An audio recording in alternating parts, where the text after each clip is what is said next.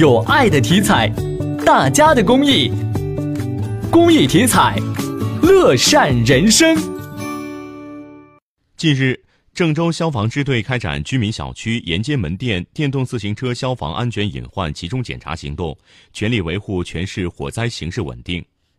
这次行动针对居民楼院电动自行车占用消防车道通道，在门厅、楼梯间和楼道等公共区域电动自行车违规停放、违规充电、非线充电、电动自行车充电棚装管理不规范等问题进行重点检查，对发现的问题要求当场整改。据介绍，这次检查行动共发现消防隐患八百一十七处，清理电动自行车四百四十八辆，清理非线充电三百零四处，行政拘留九人。